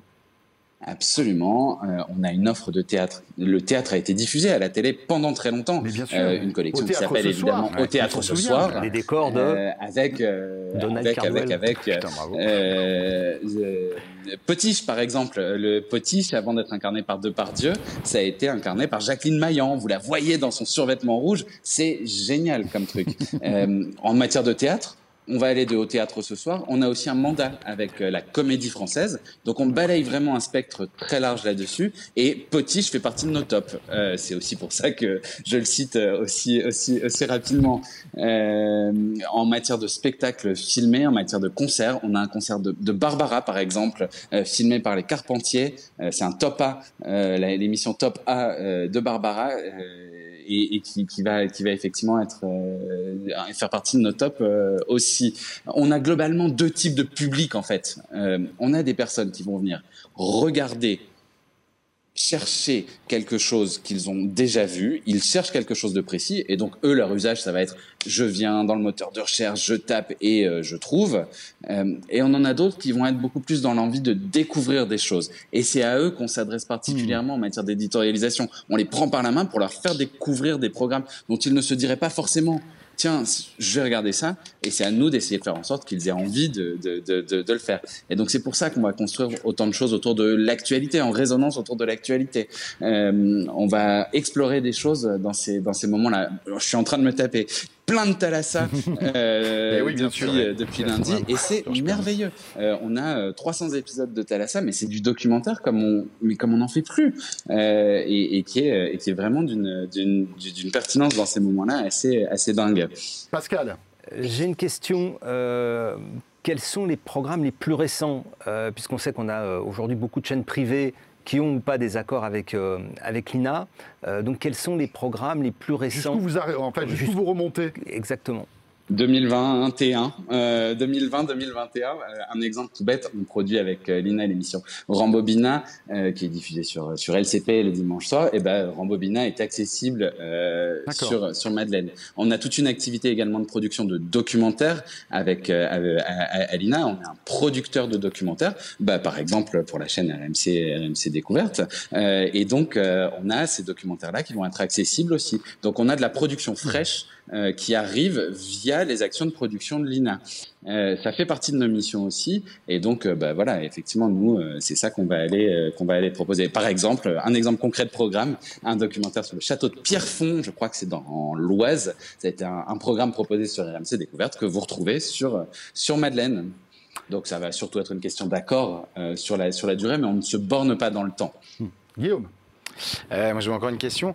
Euh, c'est vrai que moi, je vous écoute parler. Là, c'est vrai que c'est incroyable. C'est une enfin, moi, j'ai 47 ans, donc c'est une Madeleine de Proust. Enfin, tout ce que vous me dites, ça fait des espèces de tilt dans ma tête. Le divan dans le chapier. enfin, c'est, carte sur table, toutes les grandes émissions. Enfin, c'est, c'est, c'est génial. Enfin, bref, on a l'impression d'avoir une immense vidéothèque dans une cave et on prend une cassette et on, et on se la met dans le magnétoscope. Quoi. Moi, j'ai un peu cette impression-là. c'est la pléiade de la télé. C'est ça, c'est ça. Mais alors, je me demandais, justement, j'imagine qu'aujourd'hui, donc vous avez probablement un public, euh, je dirais, plus de 35 ans, plus de 40 ans. Est-ce que vous avez des velléités euh, sur un public plus jeune et quelle, quelle va être l'approche pour aller chercher justement ce public plus jeune? Euh, bien sûr, notre, euh, notre abonné moyen, et on les a écoutés là longuement euh, à l'automne, on allait les rencontrer. Là, il, a, il, a, il a entre 50 et 60 ans on a une grande victoire, c'est que par rapport aux personnes qui achetaient des programmes précédemment sur le site de l'INA, il y a plus de femmes, mais on n'est pas encore euh, là où on aimerait l'être. Euh, et, notre action là-dessus, bah, c'est toute l'éditorialisation qu'on fait. Et l'éditorialisation, ça veut dire aussi euh, tenir un compte Instagram pour Madeleine. et c'est à nous, via ce qu'on va aller poster aussi sur, sur, sur le compte Insta de Madeleine, d'aller séduire des personnes qui vraiment ne s'intéressent à au programme en tant que tel, à l'image en tant que tel. On a des nouvelles générations qui sont dingues d'images. Ben, c'est à nous de réussir à faire comprendre que Madeleine propose des images qui sont dignes d'intérêt et qui vont susciter hmm. cette, cette, cette, envie. Euh, et donc voilà, par exemple, il y a ça. Après ça, on pourra aussi passer peut-être par euh, des programmes particuliers destinés à une génération plus jeune qu'on pourrait acquérir aussi euh, Alina. Euh, je vous donne un exemple, hein, tout bête, mais euh, tout le monde s'est enflammé il y a quelques années sur sur Burger Quiz quand c'est revenu sur sur sur la chaîne de télé TMC. Bah, ça a aussi été une, une première saison au tournant des années 2000, diffusée sur Canal. Eh ben, je vais pas vous mentir, moi j'aimerais bien que ce soit quelque chose qui soit proposé sur, euh, sur Madeleine, par exemple. Et donc, donc là, il faut aller à la pêche au droit, il faut aller à la pêche au droit des producteurs, etc. il faut sortir son chéquier, exactement. il faut sortir, son chéquier, son, chéquier euh, dans ces moments-là, mais c'est cette expérience-là qu'on veut proposer. Antoine, dernière question rapidement. Euh, est-ce que vous communiquez sur le nombre d'abonnés que vous avez chez Madeleine? Alors, on est, je vais vous dire à euh, combien on est monté euh, très rapidement après le lancement avec une offre de gratuité étendue euh, de trois mois, parce que ce que l'on ne s'est pas dit tout à l'heure, c'est que le premier mois est gratuit chez Madeleine. On est monté à 60 000 abonnés avec cette période de gratuité de trois mois. On est descendu un tout petit peu après, mais on a on devrait acquérir, on, devrait revenir euh, à, ce, chiffre-là. Euh, on est à quelques milliers de ce chiffre de 60 000 abonnés. Directement et, précisément, je le donnerai pas plus précisément que ça parce que bah, confère, accord de distribution, négociation, etc., etc. Mais ça vous donne déjà une, un mmh. ordre d'idée, ce qui est bien au-delà de ce que nous, on avait imaginé en lançant le service. Très honnêtement, c'est un objectif qu'on s'était plutôt fixé à l'horizon 2023, euh, euh, tout ça. Et euh, là, se dire que voilà, il y a des personnes qui, sont, qui, qui se sont abonnées en sortant leur carte blanche, s'abonnant, etc., bah, nous, c'est notre, c'est notre plus grande victoire là-dessus. Eh bien voilà, ça donne envie. Euh, je suis persuadé que vous allez en récolter quelques-uns après euh, cette, euh, ce petit passage. Merci beaucoup eh ben, Antoine. ils sont les bienvenus. Antoine Baillet. Donc. Et puis en plus, comme, comme, vous le disiez, on peut tester. Hein, on a un mois gratuit, donc on peut voir ce que ça donne. Absolument. Responsable des éditions numériques à l'INA. Donc pour Madeleine, merci beaucoup.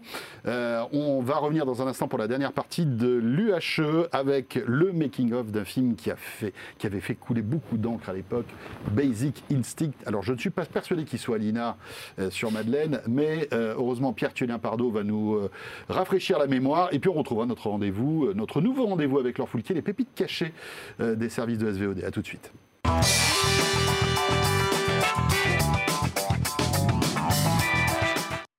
Voilà, dernière partie de ce premier UHE, l'Ultra Haute Émission de l'année 2021, ce mois de janvier. Et on accueille, après Pascal, après Guillaume, Pierre, tu es là. Salut Bonjour, Pierre, François. merci d'être avec nous. Il n'y a pas de quoi. Euh, Pierre qui est un passionné de séries, de films et qui chaque mois, vous le savez, nous décortique. Alors, euh, soit une approche technique d'un film, d'un tournage ou euh, carrément d'un mythe. Et là, on peut parler d'un mythe. On peut parler d'un Ce mythe. mois-ci, c'est le film Basic Instinct de Exactement. Paul Verhoeven. De Paul Verhoeven, sorti en 1992. Alors si je vous en parle maintenant, c'est pas non plus comme ça euh, de, de nulle part. C'est qu'en décembre 2020, là, il y a quelques semaines, est sorti un très bon documentaire sur euh, TCM Cinéma, un documentaire français qui plus est, qui revient un peu du coup sur les, les coulisses de ce tournage et de ce film culte, qui a été classé par plusieurs médias comme euh, un des événements majeurs de l'année 92, pas juste en matière de cinéma, hein, en événement euh, au global de l'année 92. Festival de Cannes, euh, le côté sulfureux du film. Exactement. enfin, plein, plein, plein de choses. Et effectivement, il y a beaucoup de choses à en dire. Donc Mhm. déjà, donc pour revenir sur Basic Instinct, sur un scénario original de Joe Esteras, qui avait écrit le scénario en 13 jours, et le scénario qui a fait une guerre d'enchères monumentale à Hollywood. Tous les studios se battaient pour avoir les droits de ce, de ce scénario, qui a finalement été acheté à, à Joe Esteras du coup pour 3 millions de, de dollars, ce qui reste encore aujourd'hui un record. D'accord, pour un scénario. Pour un fait. scénario, c'est un des records d'Hollywood de, de scénario. C'est dingue ça. Alors bien évidemment, le rôle principal féminin tenu par Sharon Stone a lui aussi été très disputé et de très très gros noms de l'époque ont refusé le rôle à cause justement du côté sulfureux et des scènes dénudées. On peut par exemple citer Kim Basinger, Michelle Pfeiffer, Jodie Foster, Julia Roberts, enfin les grandes stars de l'époque. Et, et donc, alors Kim euh, Sharon Stone, qui n'était pas très connue à qui n'était l'époque. pas hein. connue à l'époque, on va, on va y revenir, qui est donc ancienne mannequin, qui avait juste eu déjà travaillé avec Paul Verhoeven sur, euh, sur Total Recall exactement. Et euh, Autre alors, grand film, ça. hein. On va y revenir dans la suite de ma Ouais, chronique, on ouais. va aborder un, un aspect un peu tout ce qui est féminisme et tout, mais je cite, hein, ce n'est pas mon avis, euh, 34 ans à l'époque du tournage de Basic Instinct, c'est vieux pour une actrice pour percer. Donc c'était, Surtout quand, un- on sait qu'il y a un pic à glace au milieu. c'est ça. Donc c'était, enfin, beaucoup de pression sur le rôle, puisque elle le disait elle-même, son rôle, ce rôle pouvait soit lancer sa carrière, oui, soit, l'anéantir à jamais. Ouais. Donc voilà, euh, il y a eu beaucoup de, beaucoup de polémiques avec ce film, hein, notamment encore une fois avec le scénariste Joe Esteras, puisque le, donc on le rappelle que le personnage inc- incarné par euh, Sharon Stone, Catherine Tremel, est bisexuel, ce qui avait provoqué beaucoup de polémiques avec les, la les ligues LGBT de l'époque, qui euh, jugeaient qu'un personnage, euh, que c'était une mauvaise représentation en tout cas des personnages bisexuels, qui étaient sans émotion, machiavéliques, méchants, etc. Mhm. Et donc Joe Esteras avait voulu modifier son scénario pour apaiser un peu les, les foules. Oui. Notamment, il voulait créer un personnage de policière euh, lesbienne pour adoucir un peu les mœurs. Et il, s'est brouillé avec euh, Paul Verhoeven et donc il s'est retiré du projet. Il, ne, il, a arrêté, il s'est barré. Donc voilà. Alors après, on va évidemment parler de la scène mythique que je pense tout le monde ici connaît. Alors rapidement, pour ceux qui n'auraient pas vu le film ou qui ne Oui. s'en souviennent pas, il y a une scène mythique d'interrogatoire de Sharon Stone avec un fameux croisé-décroisé de jambes euh, qui laisse en voir un peu plus que, Oui. Que, que, que, que que- nécessaire. Voilà, c'est ça. Et justement, encore une fois, anecdote pour le coup malheureuse que révèle le, le très bon documentaire, donc qui, s'a- le- je répète le documentaire qui s'appelle Sex, Death and Stone, réalisé par euh, Jacinto Carvalho, si je prononce bien. Et qu'on retrouve où, Pierre? Alors, il était diffusé sur TCM Cinéma, disponible en replay. Je pense qu'à l'heure actuelle, il n'est plus disponible en replay. J'ose espérer qu'il sorte quelque part euh, légalement euh, prochainement, mais pour l'instant, je ne connais pas en tout cas de moyen de revoir ce documentaire.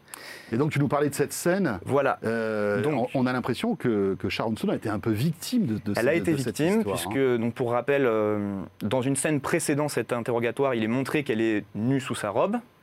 Et donc le fameux décroisé croisé de jambes est pour déstabiliser les policiers en, laissant entrevoir son entrejambe. Et lors du tournage, Paul Verhoeven euh, a expliqué à Sharon Stone que, bien évidemment, pendant le tournage, elle portait des sous-vêtements et que, euh, comme ils étaient eux aussi blancs, ça se voyait à la caméra, que ça faisait un reflet blanc sur la caméra, qu'il fallait qu'elle enlève bien sa culotte pour le tournage, mais que rien ne serait visible à l'image. Et effectivement, on est, on est en 92, donc c'est les moniteurs euh, analogiques dans le cinéma, qui n'ont pas la qualité d'un moniteur euh, numérique d'aujourd'hui. Et elle a Oui, découvert on n'avait pas la définition qu'on a exactement. aujourd'hui. Et elle a découvert en projection, euh, en projection du film que bah on voyait, on voit. Et oui, Et, parce que la pellicule, elle, eh ben, est oui. impardonnable. Voilà. Et donc, euh, pas imaginer ce film en 4K, les amis. je, tu- bah, c'est- euh, cette scène est connue quand même comme la scène la plus posée de l'histoire du cinéma. Bien sûr. Euh, malheureusement pour elle. Et donc elle explique dans le documentaire que pendant très longtemps, elle en a voulu à Paul Verhoeven et qu'aujourd'hui, elle ne sait plus, enfin en tout cas, les tensions se sont apaisées, elle ne lui en Mm. veut plus, mais qu'elle ne sait toujours pas si Il l'a- l'avait fait délibérément il l'a fait délibéré- ils lui ont menti délibérément ou pas, Ouais. mais ça va encore plus loin puisque le- elle a- quand elle a découvert ça, elle a demandé à ce que la scène soit coupée, modifiée, etc. Le monteur du film a refusé de terminer le montage du film si cette scène était retirée. Donc deux hommes qui lui ont imposé en fait une décision de, sur son Donc, corps. euh, sur son Sharon corps. Stone a été victime, en fait. Sharon Stone a été victime Mm. et euh, ça fait malheureusement écho à beaucoup de polémiques, enfin beaucoup trop d'histoires pour en faire une liste exhaustive. Mais on peut notamment, je, je vais notamment citer un autre exemple qui est le, le film Le Dernier Tango à Paris de Bertolo- Bertolucci, donc sorti en 1972 avec euh, Marlon Brando. C'est pire ça. C'est pire, c'est atroce. Je, alors donc l'actrice qui s'appelle Maria Schneider est dans le film victime d'une scène de viol, Mhm. sauf qu'elle n'était pas au courant qu'il allait s'agir d'une scène de viol. Il s'agit d'une scène de, excusez-moi, je vais utiliser les termes de, de sodomie. Alors Oui. la, la sodomie effective, hein, on s'entend, Avec du beurre. avec du beurre, connu pour exactement. ça. ouais. Et donc elle n'était pas au courant que- que- qu'elle allait se faire violer dans cette scène. Et la justification du réalisateur est encore plus atroce, c'est qu'il voulait des, des- des- pardon, excusez-moi, des larmes de femme et pas des larmes d'actrice. D'accord. Ah Je ouais. vous laisse juger Ouais, de l'atrocité. traumatisé, euh, pour l'anecdote, euh, elle s'en est jamais, elle s'en est jamais Elle remise. s'en est jamais remise. Elle la, française. hein. Ouais, ouais. elle est tombée dans la drogue, Elle dans avait, euh, euh, parce qu'elle était très jeune, hein, elle avait Oui, elle était- 19 ans, je oui, à crois, un peine- truc comme à ça. peine majeure, enfin, ouais. C'est horrible. Mais Et on- pourtant, on ce film est considéré comme un grand film, malgré tout, un dernier grand rôle, euh, un des derniers grands rôles de, de Marlon Brando. Mais alors, c'est Basic Instinct 92, donc c'est un film qui a 38 ans, C'est ça, c'est ça un peu, un peu, ouais, peu plus. là. Voilà, c'est, c'est, ça fait Non, quoi, 28 de- ans. Non, 28. 28 ans, pardon, oui, voilà. ouais, beaucoup de c'est vieux d'un coup, là. on s'est pris Waouh. un coup de vieux, là. Euh, c'est, c'est- c'est dingue aussi comme la, la- la- la société a Mm. changé. C'est-à-dire qu'aujourd'hui, on ne pourrait plus avoir ce type de choses. Et encore, bien heureusement. Bien on ne pourrait plus avoir ce type de choses, mais malheureusement, c'est pas pour autant que les abus avec- au cinéma sont s'arrêter. On va reparler rapidement de l'affaire euh, Weinstein, par exemple. L'affaire Weinstein, c'est quand même 94 accusations d'agression enfin 94 femmes qui accusent euh, Harvey Weinstein de harcèlement, d'agression, et même 14 d'entre elles de viol. Alors les choses commencent à changer. Effectivement, il y a eu l'affaire Weinstein qui a Mm. ensuite découlé sur plein d'autres témoignages Le mouvement MeToo, etc. le mouvement MeToo, etc., qui a notamment, par exemple, autre euh, transition habi- habile, le, le réalisateur Brett Ratner, qui, euh, pareil, beaucoup de femmes ont témoigné contre lui pour agression, harcèlement, etc. Et il a- on en parlait tout à l'heure, il, a notamment, il devait être producteur de Wonder Woman qui est sorti récemment. Il a été évincé parce que Gal Gadot, a, donc, Gal Gadot qui interprète Wonder Woman, a refusé de travailler avec... euh, et Avec on lui, la parce qu'il avait quelques casseroles. Quelques, ouais, enfin, on n'a pas très envie, je pense, de travailler avec. euh, mais il n'en est pas à son coup d'essai, Brett Ratner, donc effectivement, agression, etc. Et puis même sur des comportements abusifs. Par exemple, un petit exemple, euh, l'acteur aujourd'hui, Elliot Page, anciennement euh, Ellen Page, donc, qui, a, qui a changé d'identité, sur le tournage du X-Men, donc elle était très jeune, elle cite, alors je cite encore une fois, ce ne sont pas mes mots, il aurait dit, en s'adressant à une actrice qui était de 10 ans plus âgée qu'elle, tu devrais là, hum, hum, Hum. pour qu'elle comprenne qu'elle est lesbienne. Ah oui. Sur le tournage, ouais, bo- bonne ambiance quoi. Donc voilà, alors on va terminer quand même cette chronique sur une note un peu plus positive. On va vous montrer la scène, donc. Non, Euh. Malheureusement, on ne peut pas. Non, non, on ne peut pas. Euh, donc, euh, 2020 est une année record. Savez-vous que sur les 100 films les plus rentables de l'année 2020, 16% sont réalisés par des femmes. Alors c'est encore bien trop peu, on s'entend, Mhm. mais c'est un, on peut dire que c'est une lueur d'espoir. Dont le Wonder Woman, dont tu dont parlais le Wonder Woman, hein. qui est pourtant sorti euh, le Mhm. 25 décembre, et il fait quand même partie des films euh, les plus rentables de l'année 2020. On peut également citer des gros films qui ont bien marqué l'année, des films à gros budget. ces, dernières années, c'est les films de, super-héros. Donc on peut citer euh, Birds of Prey, réalisé par Cathy Yan. Et aussi, une, alors il date du tout début d'année, mais euh, encore une fois, film rentable, c'est jugé sur toute l'exploitation, etc.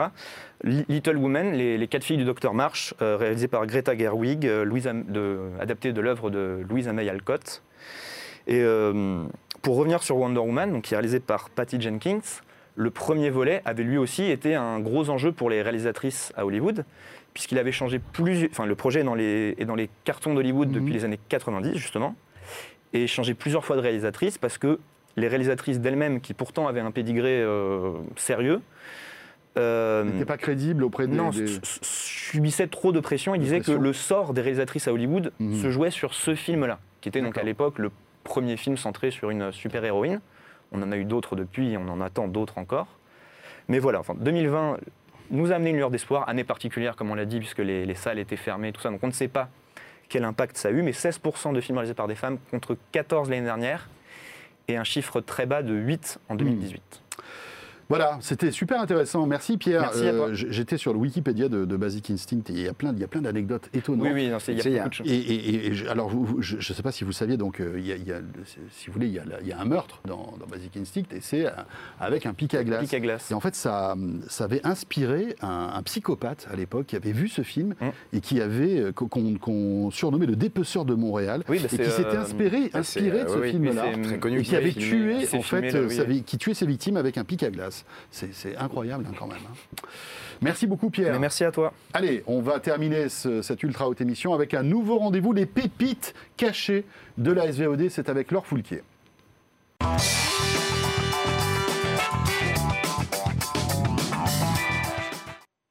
Voilà, et pour terminer cette ultra haute émission, on accueille Laure Foulquier. Bonjour Laure. Bonjour François, bonjour à tous. Euh, Laure Foulquier qui dorénavant dans l'Ultra Haute Émission tous les mois, eh bien, euh, vous fera découvrir les pépites cachées des services de SVOD parce que vous l'avez vu, on est tous victimes des algorithmes. Quand on lance une appli, que ce soit Netflix, Amazon Prime Video, OCS MyCanal, enfin tous, même Disney, en fait, vous savez, il y a des, des- des espèces de robots qui vous proposent un petit peu des, des, euh, des propositions de séries, de films, etc. Mais il faut savoir que sur Netflix, il y a des milliers, des milliers de contenus qu'on ne voit pas parce qu'ils sont cachés au fin fond en fait du catalogue. Et l'objectif de l'or, eh bien, c'est de nous faire remonter en fait ces petites pépites cachées de ce service de SVOD. Qu'est-ce que tu as regardé ce mois-ci, Laure? Alors écoute François, pour le coup j'ai regardé une série qui n'est pas du tout cachée sur euh, la home de Netflix qui a même fait euh, un gros buzz. Guillaume en a parlé tout à l'heure, c'est Alice in Borderland. Qui fait partie du top 5 des séries euh, qui ont le plus buzzé hein, ce mois-ci. Exactement. Donc le pitch, euh, c'est euh, une série euh, japonaise qui est adaptée d'un manga à succès, euh, Daro Asso, euh, où trois adolescents se retrouvent euh, coincés dans un Tokyo fantomatique où tout le monde a disparu et il est transformé en escape game géant où ils vont devoir s'adonner à des parties de jeu mêlant réflexion, psychologie et affection. Voilà. Euh, Ils sont que trois. ils, ils sont, alors, ils sont trois amis à se retrouver coincés dans ce jeu. Les trois amis se retrouvent coincés, mais après, ils vont se rendre compte qu'en fait, ils ne sont pas les seuls, euh, qu'il y a quand même euh, une bonne partie de la population qui a disparu, mais pas tout le monde, puisqu'ils vont devoir affronter d'autres joueurs euh, dans cet escape game géant. Donc voilà, moi, je suis très très loin d'être une fan de manga, mais j'ai trouvé que c'était une adaptation cinématographique d'un animé très réussi, euh, ce qui n'est pas le cas de tous. Euh, voilà. C'est ce que disait aussi Guillaume, c'est compliqué hein, de, de transformer un manga en live action. Euh, c'est ce que tu nous, nous- nous disais tout à l'heure. Exactement. Bon, on a euh, quelques passages mélodramatiques à la japonaise qui sont peut-être un petit peu longs, mais en même temps, ils sont utiles pour, euh, pour comprendre l'histoire. Euh, Il y a beaucoup de références euh, à Alice au Pays des Merveilles, évidemment. Les cartes, le chapelier, euh, le chat, la reine. euh, bon, voilà. Euh, c'est c'est très subtil, c'est truffé de petites références, donc on aime beaucoup.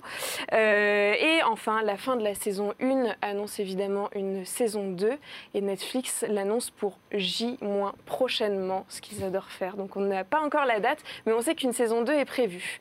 Euh, donc dans tout ça, ça m'a donné envie de vous parler. euh, Tu t'es dit, je vais un petit peu regarder ce qu'il y a euh, sur Netflix, enfin en tout cas sur tous les services de fait. des contenus japonais, c'est ça le point de départ Exactement, j'ai eu envie de vous emmener au Japon et j'ai- du coup sélectionné trois petites pépites cachées sur les plateformes. Euh, le premier, c'est un mini documentaire sur Netflix qui s'appelle Little Miss Sumo, euh, qui, a ré- qui est réalisé par Matt Kai et qui euh, est un mini documentaire de 20 minutes où on suit une jeune femme japonaise de 20 ans euh, au championnat du monde de sumo à Taïwan. Une sumo girl. Voilà, donc Tiens. il faut savoir que le sumo est un sport Ah oui. euh, qui n'est pas du tout pratiqué, enfin presque pas pratiqué par les femmes au Japon pour déjà des raisons religieuses et tout simplement parce qu'en fait c'est réservé aux hommes. Elles n'ont pas le droit de pratiquer le sumo euh, après leurs 21 ans. Et donc en fait on, on suit euh, cette jeune femme qui donc pratique le sumo depuis qu'elle est très jeune, mais ce n'est pas reconnu comme un sport professionnel au Japon. Euh, voilà. que c'est un sport très respecté au Japon, hein, le sumo. Il y a des- Exactement. Il y a des millions de gens qui regardent ça. euh, Ça ferait vraiment partie de la, Jacques de la Chirac était un passionné de sumo. C'est ouais, absolument. Du Japon. Absolument.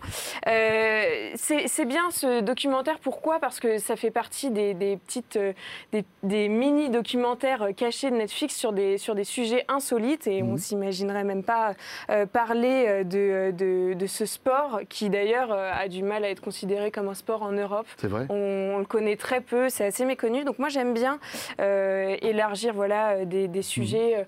Mhm. On, ne connaît pas beaucoup, on parle pas beaucoup de ces thématiques-là et j'aime bien ces mini documentaires qui mettent en avant. En plus d'un minute, ça va vite. Donc, euh, Exactement, ça va super vite. En même temps, c'est complet, donc euh, c'est mhm. parfait. Euh, on parle du coup du, combat dans les inégalités de genre. elle se bat pour que ce sport soit reconnu. Mhm. elle dit au Japon, la femme idéale est discrète et marche trois pas derrière l'homme. Elle, reconnaît un, fort, une forte absence de militantisme chez les femmes japonaises.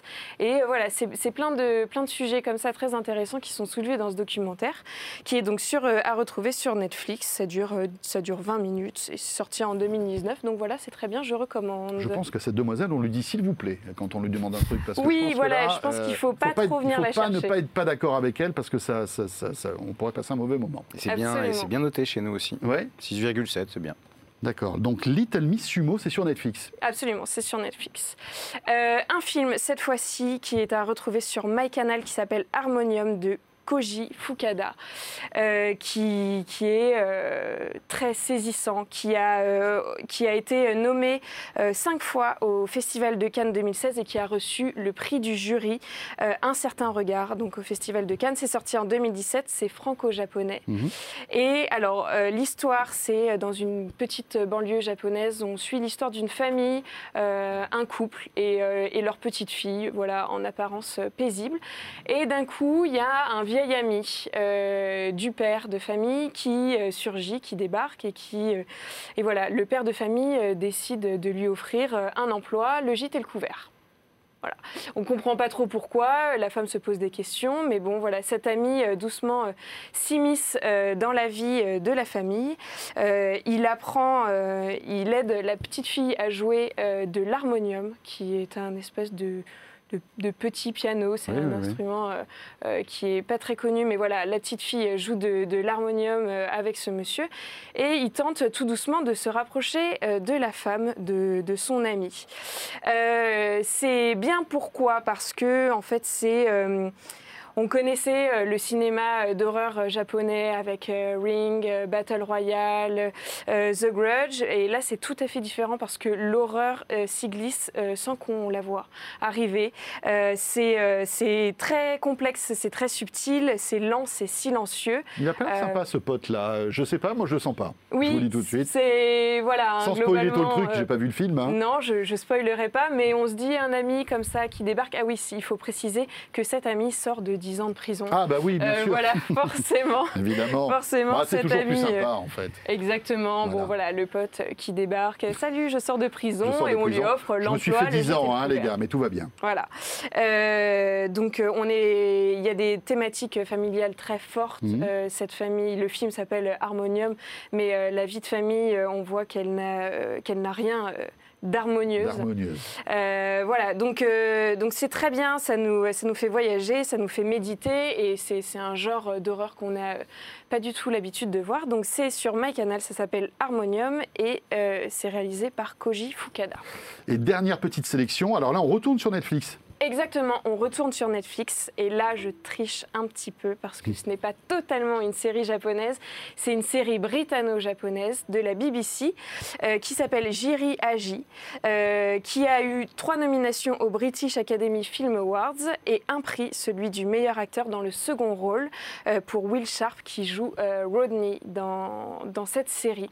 alors c'est l'histoire d'un détective qui habite à Tokyo, qui quitte le Japon pour se retrouver à Londres dans le but de retrouver son frère qui a disparu depuis un an et qui visiblement serait impliqué avec les Yakuza dans une histoire de meurtre. Donc les Yakuza, euh, mafia japonaise mm. évidemment.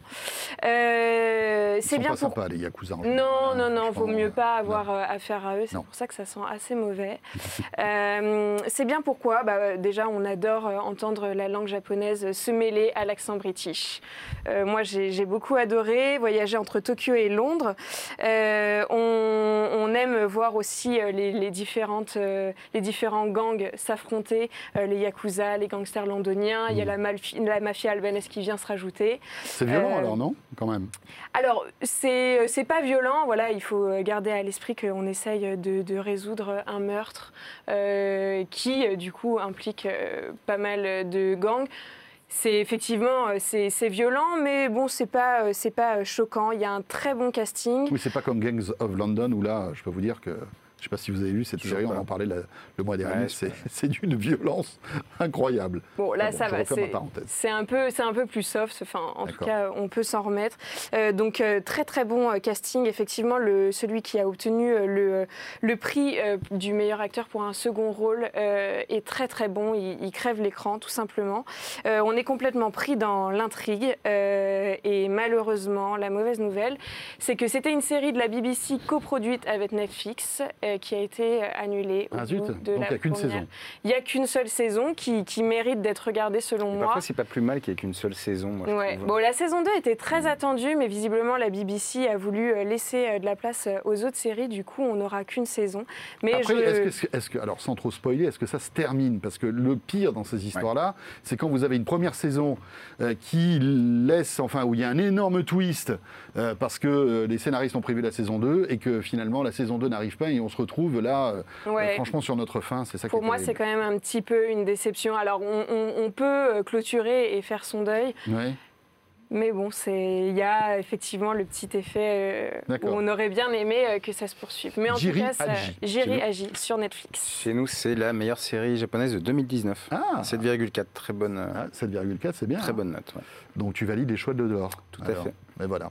Les pépites cachées de l'or, Foulquier, ce sera tous les mois dorénavant dans l'UHE. Merci Laure. Merci François. Et puis merci à Guillaume Boutin, cofondateur de Sens Critique, à Pascal Chevalier, notre spécialiste SVOD. Euh, what's Hot, si vous voulez euh, avoir du, bah, des conseils hein, sur, tout, sur, tout, ce qui touche les médias et, les séries. Euh, on se retrouve le mois prochain, bien sûr. N'hésitez pas à réagir avec le hashtag UHE sur Twitter si vous avez quelque chose à nous dire. Vous êtes les bienvenus. UHE, vous le savez, évidemment sur la chaîne YouTube de 01 TV, sur 01tv.com et sur la chaîne 01 TV aussi sur les box, hein, SFR, Orange, Freebox et sur Fransat. On sera là le mois prochain. À très vite.